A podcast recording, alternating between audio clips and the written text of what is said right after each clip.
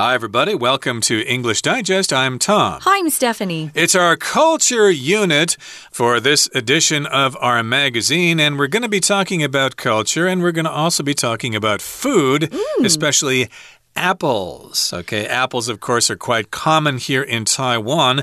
I don't know if they're actually grown here in Taiwan. I have an impression that they aren't that most apples are imported into Taiwan. I, I could be wrong there. need a cooler climate. Uh, yeah, it might yeah. be too hot to grow apples here, but of course, the fruit that uh, is uh, naturally grown here in Taiwan is very tasty, oh, like wonderful. mangoes and mm. guavas and pineapple. watermelon, pineapple, mm. all that fun stuff, wax apples. But uh, we're talking about apples in Britain, which of course is referring to the UK, although technically Britain is Great Britain, which includes Scotland, England, and Wales. Uh, so Great Britain would include those places. Uh, the UK would include Northern Ireland.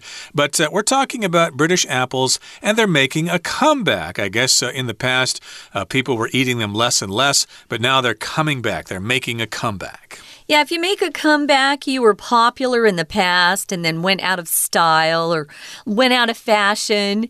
And then things changed and you come back into fashion or into style. They're making a comeback. For example, uh, when Tom and I were kids, there were pants called bell bottoms. Uh, they were kind of popular for a while, and then everybody was wearing straight legged pants, especially jeans. And then, you know, we got the wide, uh, wide pant leg back back again. Sometimes they're called bell bottoms. Sometimes they're just, you know, wide pant legs. So, mm. yeah, everything, uh, you know, is fashionable for a while and then uh, loses its popularity and then suddenly makes a comeback. Usually we talk about this. We're talking about uh, fashion, or it could be actors. Maybe they were they were really popular for a while, like uh, John Travolta was really popular for a while, and then ooh, we didn't see him in any movies for a while, and then he made a comeback mm. uh, with one of his films. So this happens quite a bit, doesn't it? It does, and we're lucky today because the article we're talking about is actually written by a British fella yeah. by the name of Sam, so he knows what he's talking about, and he's also a lover of apples. So let's find out all about this particular topic. How British apples are making a comeback. Let's listen to our article read now from top to bottom. There aren't many fruits associated with the UK, but crunchy apples are abundant. When I was growing up, our house had a crabapple tree in the front garden. My grandma's garden had a massive apple tree and a pear tree. My parents' current house has a couple of apple trees that produce so many apples that my parents put them in baskets for strangers to take. While British apples are not common here in Taiwan, a product of them is. The UK is the world's third largest producer of alcoholic hard cider, which can be found in stores and bars everywhere. Britons love this apple beverage so much that they consume more hard cider than the rest of the world combined. What makes apples such an adored fruit? Well, they have a very long shelf life, so they can be stored easily, and they're packed with nutrients. Perhaps more importantly, though, they are very versatile. They can be eaten straight from the tree, cooked as an ingredient in desserts, one of my favorites is the authentic apple crumble, or fermented to make alcohol. Apples might be widespread in Britain, but they're not actually a native fruit. The Romans brought apples to Britain during their first century conquests, and then in the Victorian period, people brought bright red and green apple varieties back from all over the world. Breeders used and manipulated these foreign types to make new delightful domestic varieties, which became extremely popular.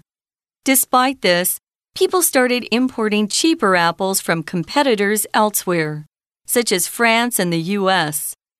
Now, only around 40% of apples eaten in Britain are grown there.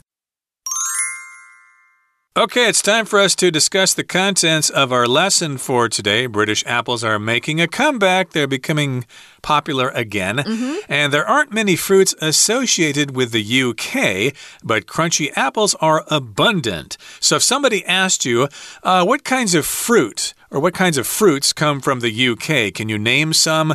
Well, I don't really know. I know they've got those meat pies there and they've got uh, afternoon tea and scones and stuff like that. But uh, fruit, I don't know anything about that. But still, they've got crunchy apples and they are abundant. Now, if something's crunchy, it basically makes a lot of noise when you eat it.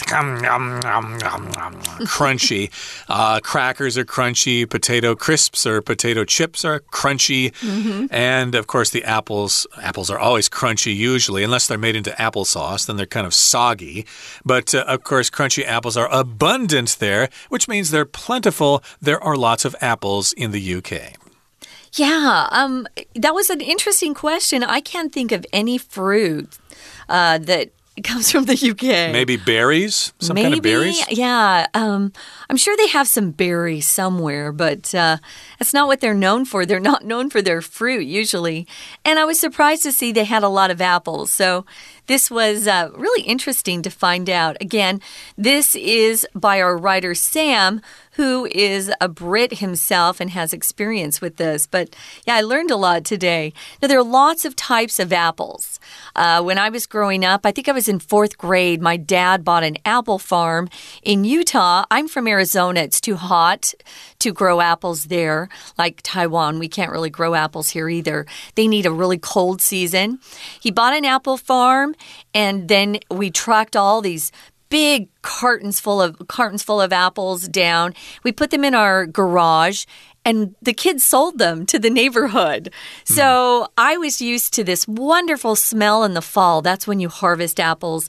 And it was so fun because everybody loves fresh apples. Well, we're going to be talking about all these different kinds. The first uh, paragraph here, he talks about growing up with a house that had a crab apple tree. Crab apples aren't very sweet. Uh, you could say they're kind of uh, tart um, not bitter, but tart. They make your mouth go, ooh, when you bite into them. And he had that kind of tree in their front garden or their front yard, you could say. What did his grandma have, Tom? Well, his grandma's garden had a massive apple tree and a pear tree, and my parents' current house has a couple of apple trees that produce so many apples that my parents put them in baskets for strangers to take.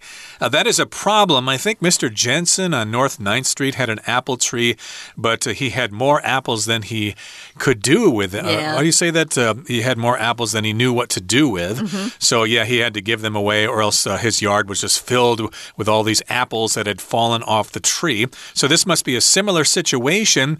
Uh, Sam's parents have a house that has a couple of apple trees, and yeah, it's producing so many apples that they basically give them away to strangers. They put them in baskets and maybe just set them out next to the sidewalk there, next to the pavement, and people just take them. Yeah, we have a lot of oranges, apricots, and tangerines in my parents' yard. And my dad just uh, gathers them up because otherwise they're wasted. You know, all the kids have married and gone away. And he takes them to the neighborhood, gives them to the neighbors. That's what you do. You share your fresh uh, produce with your neighbors. That's always fun. So, moving on to the second paragraph, it says, While British apples are not common here in Taiwan, meaning I've never, ever seen an apple for sale in Taiwan that says it's from the UK. Hmm. They're usually from Japan or the US. Oh, I saw some from the I thought it was the Philippines, but it couldn't be the Philippines. I think they're yeah, too, they're tropical. I'm not sure yeah. they can grow uh, apples. Apples. you need uh, definitely need a cooler climate. So uh, you don't find British apples sold here, which is kind of a, a shame. It's kind of a a big trip, though, to go from uh, the UK over here. They are very, very popular in the UK. The UK is actually the world's third largest producer of alcoholic hard cider. There is something called apple cider that you can drink as a kid. It has no alcohol in it, it's just like apple juice. Um, sometimes you just call it apple cider.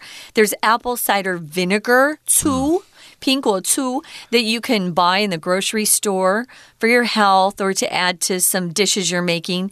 But here we're talking about something else, Tom. What is alcoholic hard cider? Well, it's a beverage that has alcohol in it, and if you want to get drunk or feel a little loose or something after the end of a hard day at We're work. We're talking to adults here only. Uh, absolutely. and this is an alcoholic beverage. It's called hard cider. I'm assuming the word hard there refers to the fact that it contains alcohol.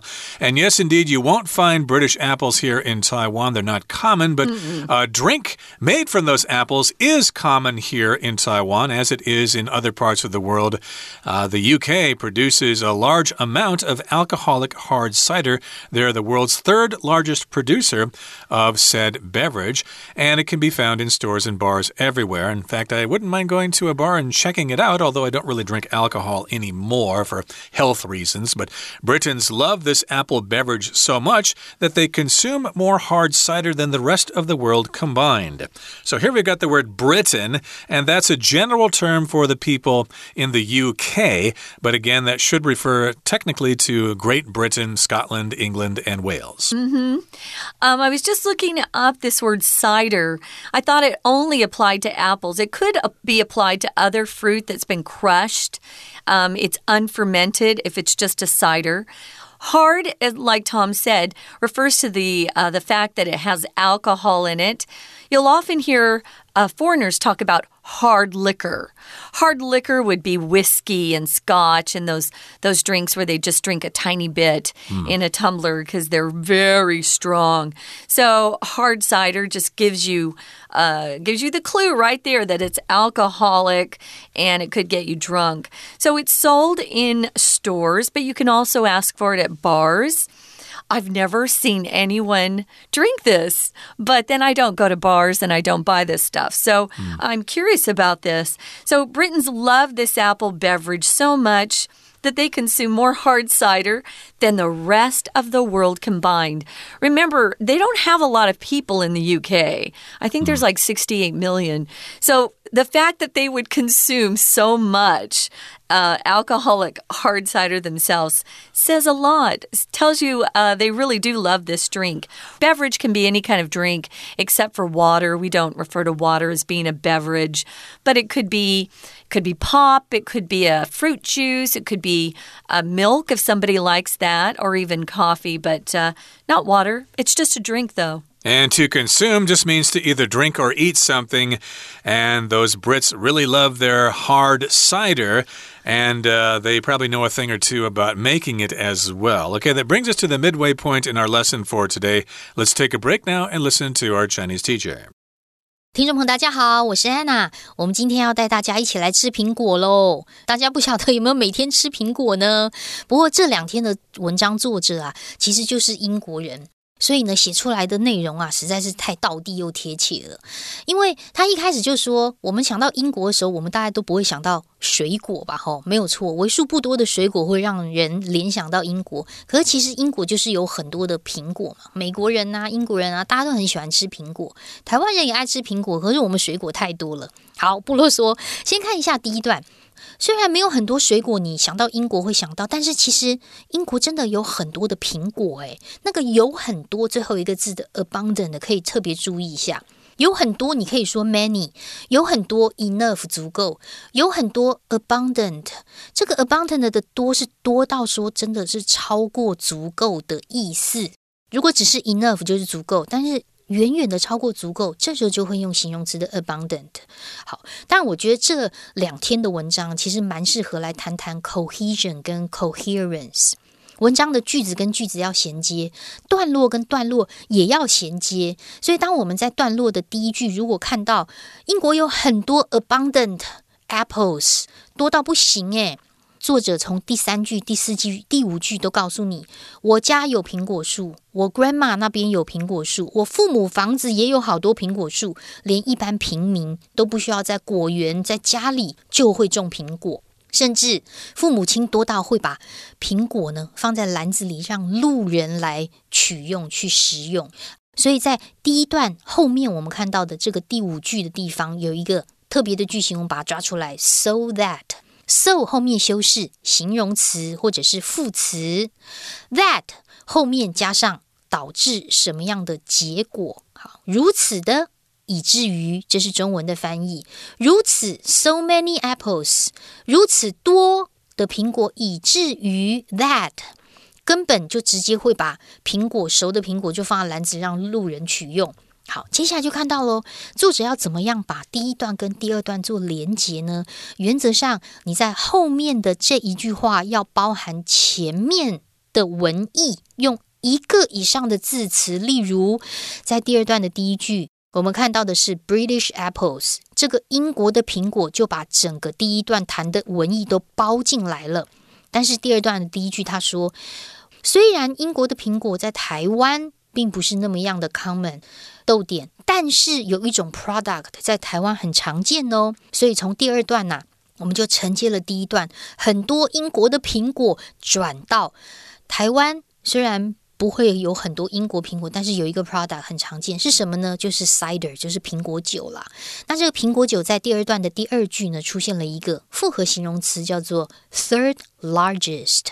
所以现在第三大苹果酒的生产国啊，就是英国了。英国就是到处都可以找得到商店啊，什么都可以找得到。而且英国人非常喜欢喝苹果酒，喝掉喝到的这个苹果酒比全球其他加起来的量都还要多呢。好，我们在第二段的最后一句、第三句又看到 so that 的句型，so much 如此的多，that 以至于比其他世界 the rest 剩下的全部都还要多。We're going to take a quick break. Stay tuned. We'll be right back.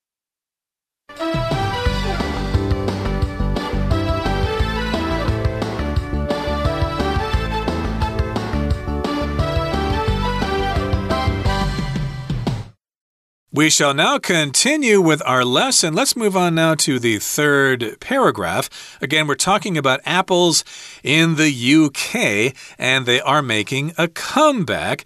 So, what makes apples such an adored fruit? What makes them such a loved fruit? Well, here are some reasons. They have a very long shelf life, so they can be stored easily, and they're packed with nutrients. That is true, you can keep apples for quite some time, whereas other kinds of fruit will spoil rather quickly. Uh, apples can sit on the shelf for a long time, or you can keep them in your refrigerator, and they'll still be good after a couple of weeks, so oh, you, yeah. you can keep them for quite some time. And also, they're very nutritional. They're packed with nutrients. A nutrient, of course, is something that's good for you, like vitamins and minerals. And they've got a lot of those. To be packed with something just means they have a lot of things in a very small space. Yeah, if you don't want to use the whole phrase to be packed with something, you could just refer to a place being really crowded or full. Oh, I went to the movie last night and the place was packed. Or I went to the concert last week and wow, it was packed. Um, to be packed with, as Tom said, just means it's very full of that one thing. Um, Thank goodness apples are very nutritious and they're great to eat. A lot of people love them.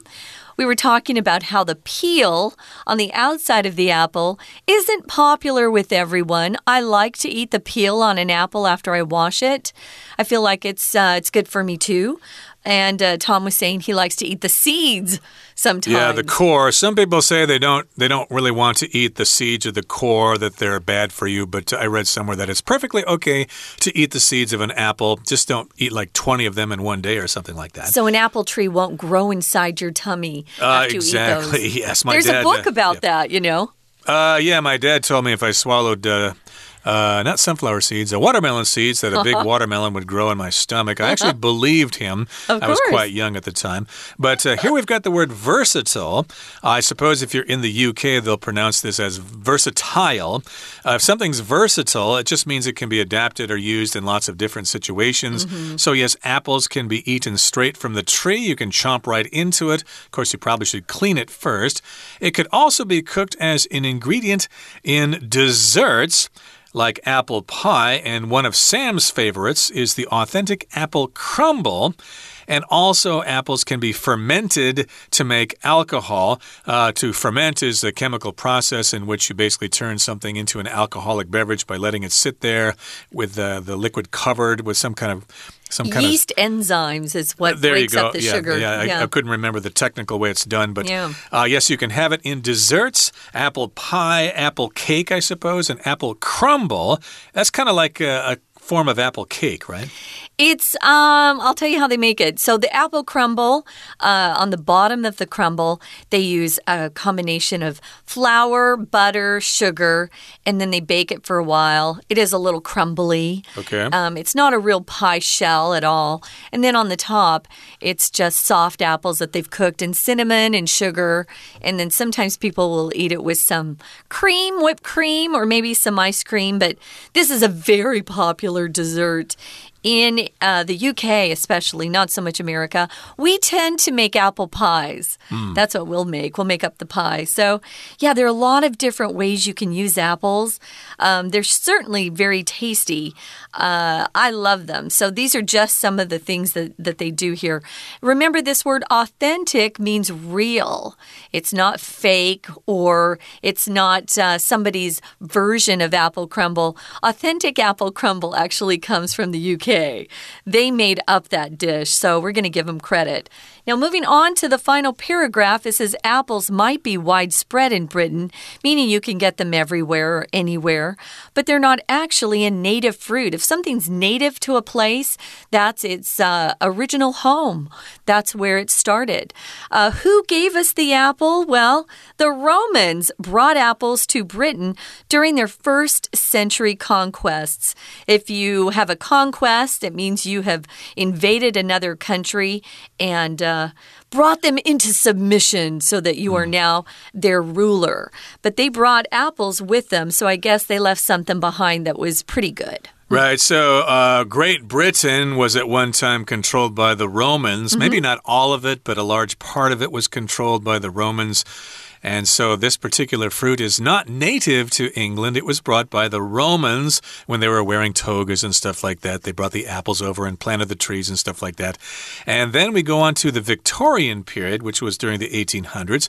People brought bright red and green apple varieties back from all over the world. So a variety, of course, is a kind of apple. And as you know, there are many different kinds of apples. Mm -hmm. I don't really like the green ones because they're very sour. Oh, but they make the best apple pie. You probably don't know that, Tom. Uh, no, I've never baked an apple yeah. pie before, but uh, you learn something new if every you, day. Yeah, if you bake apple pie, do not use the sweet apples. You need the tart apples. And okay. then you add sugar. That's good advice mm -hmm. here. And yes, indeed, lots of people liked apples. So when the Brits were out conquering the world themselves, like the Romans, they brought back different kinds of apples. The bright red ones, of course, we all like big, bright red apples. It's uh, so wonderful to bite into a red apple. Mm -hmm. Also, the green apples. Uh, there are also yellow kinds of apples yep. too. Golden delicious. Golden we, delicious. we had those That's on our right. farm. Yeah, yeah, my father liked to eat those quite a bit. They are very sweet and a little bit more mushy, right? A little more mushy, soft, like pears, soft, I yeah. guess so. And breeders, uh, breeders of apples, people who plant trees and uh, figure out different ways to make them grow by mixing and matching uh, DNA or whatever. The breeders used and manipulated these foreign types to make new, delightful domestic varieties, which became extremely extremely popular. So, yes, indeed, you can do this if you've studied horticulture or agriculture. You can figure out how to mix different species of apples or plants and create something new. Mm -hmm. uh, that's what was done with dogs, of course. Breeders uh, mixed different kinds of dogs together to make new breeds of dogs. So, of course, this happened with apples as well. So now we've got some delightful domestic kinds of apples that can only be found in England or the UK. If something's delightful, well, it delights you. It makes you feel very, very happy when you bite into it. Mm -hmm. And when you manipulate something, uh, we're manipulating foreign types or different types of apples. It just means you're controlling them. Maybe you're taking a little bit of this uh, particular species and a little bit more of this one. Maybe you're putting three different species together. Uh, they're still doing that with our uh, fruits and vegetables, I know, trying to make plants that are more hardy and can survive longer if the weather's bad or they're not getting enough water. So you have domestic varieties that come from that country. Uh, instead of imported uh, varieties, they would be coming from outside the country. And they're all extremely popular. Despite this, or even though this is true, people started importing cheaper apples from competitors elsewhere, such as France and the US. I don't know why it would have been cheaper to grow them in France than the UK. I can't answer that question, but uh, people will always buy something that's cheaper if the quality doesn't diminish too much. So, yeah, if you can make or grow something that's cheaper, people will probably be buying your product over the more expensive uh, the more expensive version of what you want. So they were getting their apples, their cheaper apples from France and the US, and now only around 40% of apples eaten in Britain are grown there. So 60% of their apples that they eat are actually imported from other countries. But as the title tells us, British apples are making a comeback, Yay. and we'll continue talking about British apples in our next article. But that brings us to the end of our discussion. We need to hear now from our Chinese teacher. 到了第三段呢，作者就发问了一个问题：What makes apples such an adored fruit？为什么这个苹果会这么样的受欢迎呢？好，那你说老师，那第二段跟第三段它到底是怎么连接起来的？我们写作文的时候，那个老师常会给我评论，呃，这两段看起来好像是独立的两段，我到底要怎么衔接啊？各位，在第三段的第一句。 这个倒数第二个 adored 受到喜爱的，就已经把前面一两段的内容都包进去了耶。英国的苹果很多，台湾甚至还可以买得到他们最喜欢的苹果酒，诶，那就是爱吃爱喝 adored。所以这一个关键字就先把前面两段的文意包起来，然后作者运用一个发问的方式展开接下来他想要提到的。为什么苹果这么受到喜爱？接下来谈到就有三个原因啦，其中两个原因出现在第二句。第一个原因是 shelf life，保存期很长；第二个原因也出现在第二句后面的 nutrients，营养，营养非常丰富。那第三个原因出现在第三句，也是最后一个字 versatile。就是非常的万用，万用到一个什么程度呢？作者如何来展开这个内容？从第三段的第四句里面就包含了三个小部分：一可以作为甜点，然后做什么奶酥，直接使用，甚至发酵酿成酒都可以。从第四句里面整个的展开，不就呼应了第三句的第三个功能？versatile 就是非常万用的意思吗？可是我们在这边还是要稍微提醒大家一下，那个 most importantly 啊，同样在第三段第三句，注意是副词哦。more importantly 更重要的，most importantly 最重要的，它都是修饰整句话，所以这个 importantly 一定要用副词哦，注意用副词。好，再来下面这一段，当然就是要结尾啦。我们还是要看一下作者怎么样来衔接三四段。第四段的第一句。关键字就在逗点前面有一个 widespread，就是所谓很普遍的意思。这个普遍就把一二三段全部也都包含进来，尤其是第三段，普遍到什么程度？可以直接吃，可以做甜点，可以发酵酿酒。好，但是画风还是一转逗点之后，but 他要介绍的是，其实苹果在英国 not native，并不是当时原产的。所以接下来呢，既然不是当地的这个苹果，那到底是怎么样带进来呢？就介绍罗马人带进来，后来维多利亚时期又有别的品种等等的，然后接下来就很受到欢迎这样子。可是作者文章在这边结尾，到目前呢，英国使用的苹果只有百分之四十是当地种植的。我们明天还会继续带大家来吃苹果，我们明天见喽。That's all the time we have for today, everybody. But uh, please join us again next time when we continue to talk about British apples. They are oh so crunchy and oh so tasty. We look forward to uh, seeing you again next time. From all of us here at English Digest, I'm Tom. I'm Stephanie. Goodbye. Bye.